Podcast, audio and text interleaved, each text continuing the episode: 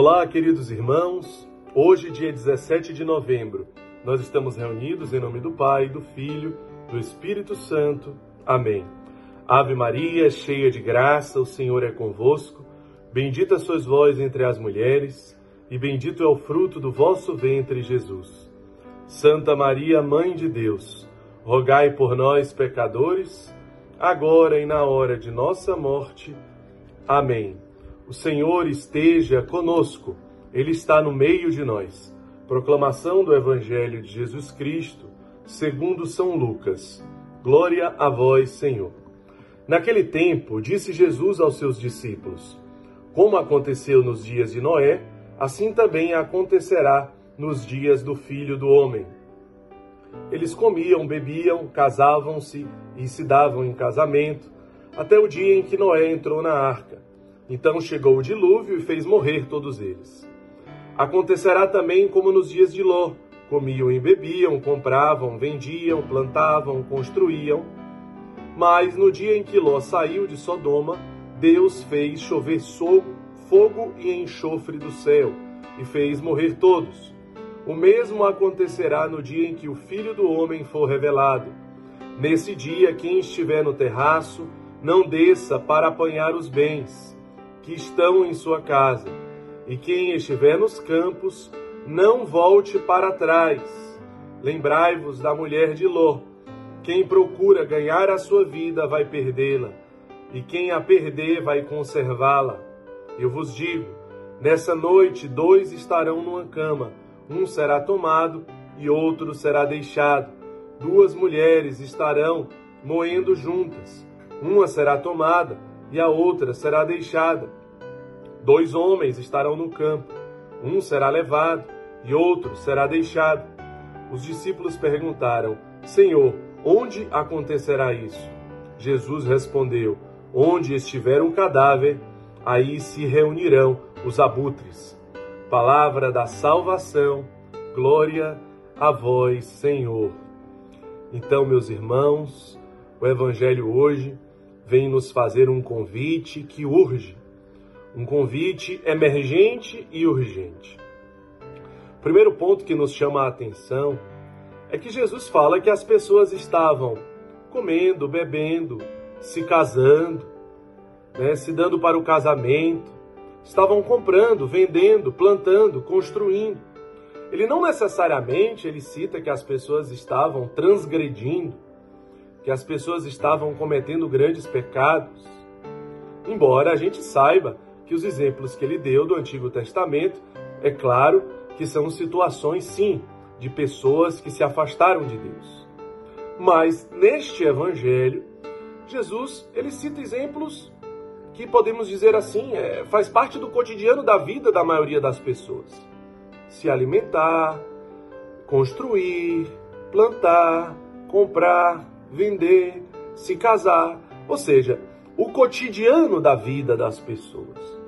Portanto, nós precisamos ter muito cuidado para nós não nos acomodarmos no chamado cotidiano da vida, aonde simplesmente eu entendo que na minha vida fechada em mim mesmo e nas minhas coisas e naquilo que me interessa, no meu, no meu, no meu e no meu, ou seja, o meu plantio, a minha compra, a minha venda, a minha construção, os meus, aqueles que, enfim, e eu esqueço o outro.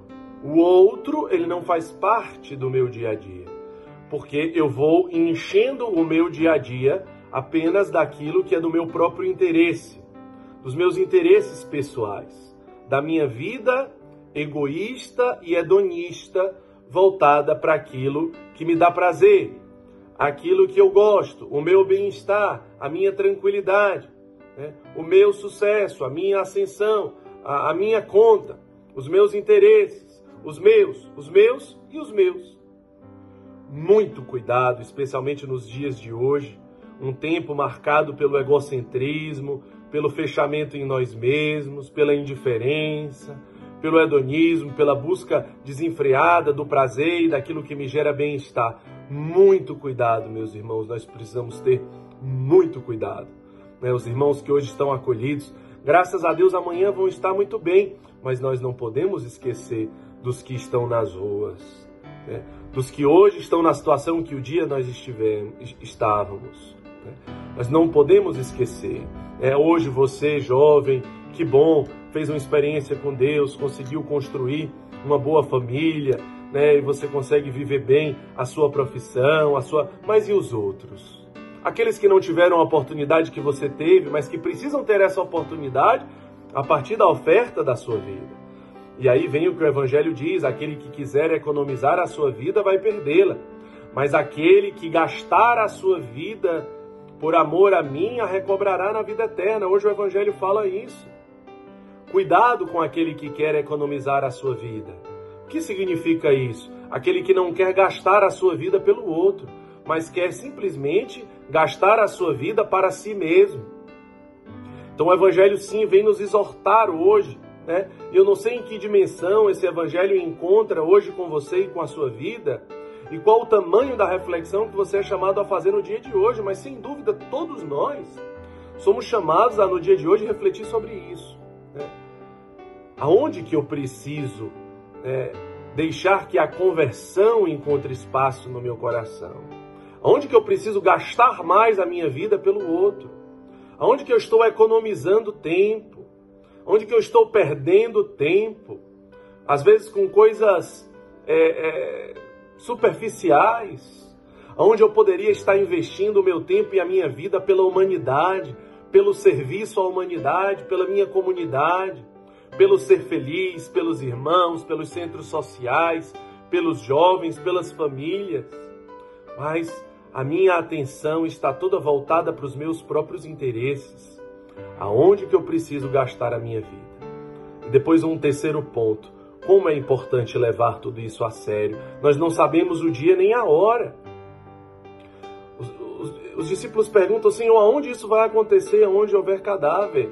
Né? Ali se reunirão os abutres, quer dizer, aonde houver morte, aonde as pessoas não estiverem sendo o que elas foram criadas para ser, aonde os Lázaros estejam anestesiados, né? onde as pessoas morreram para si mesmas, né?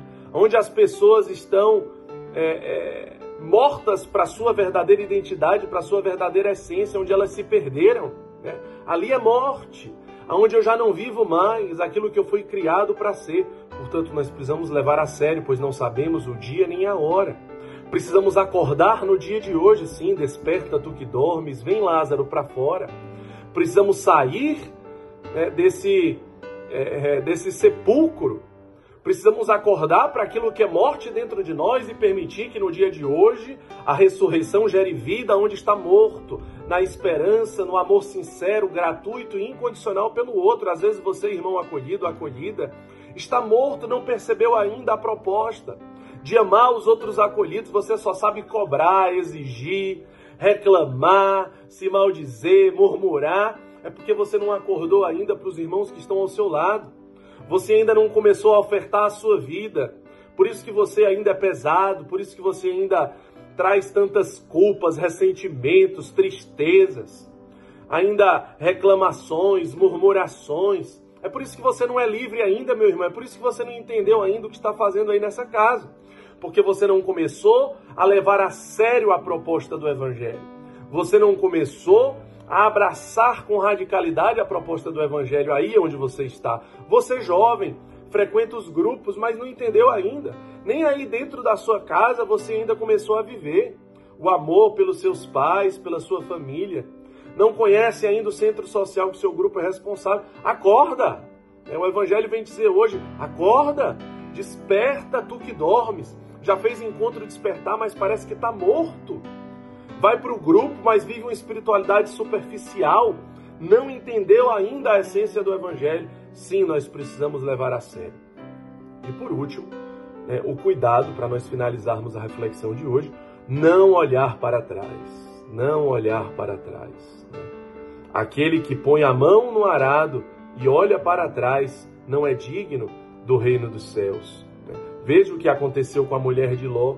Ela olhou para trás, não podia olhar para trás. Nós não podemos olhar para trás. Né? Aqueles que estão nos campos, não podemos mais olhar para trás, não podemos olhar mais para o que passou. Cuidado, você, irmão, que já foi acolhido, que tem feito uma caminhada, que começa a pensar naquela vida desconfigurada, é, na sexualidade desregrada, ferida, os seus pensamentos, as suas conversas. Cuidado, não olhe para trás.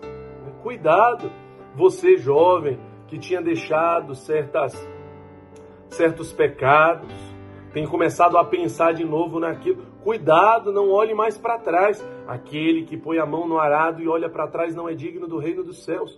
Não olhemos para trás. Não olhemos para aquilo que nós já superamos, mas vamos olhar para frente, melhor ainda, vamos olhar para o alto, buscai as coisas do alto. A vida sacramental, a vida de oração, a minha espiritualidade, a minha conversão, jamais olhar para trás e jamais olhar para o chão, para a terra, para aquilo que passa, mas os pensamentos estarem onde estão os pensamentos de Deus. Altos pensamentos, porque nós buscamos as coisas do alto.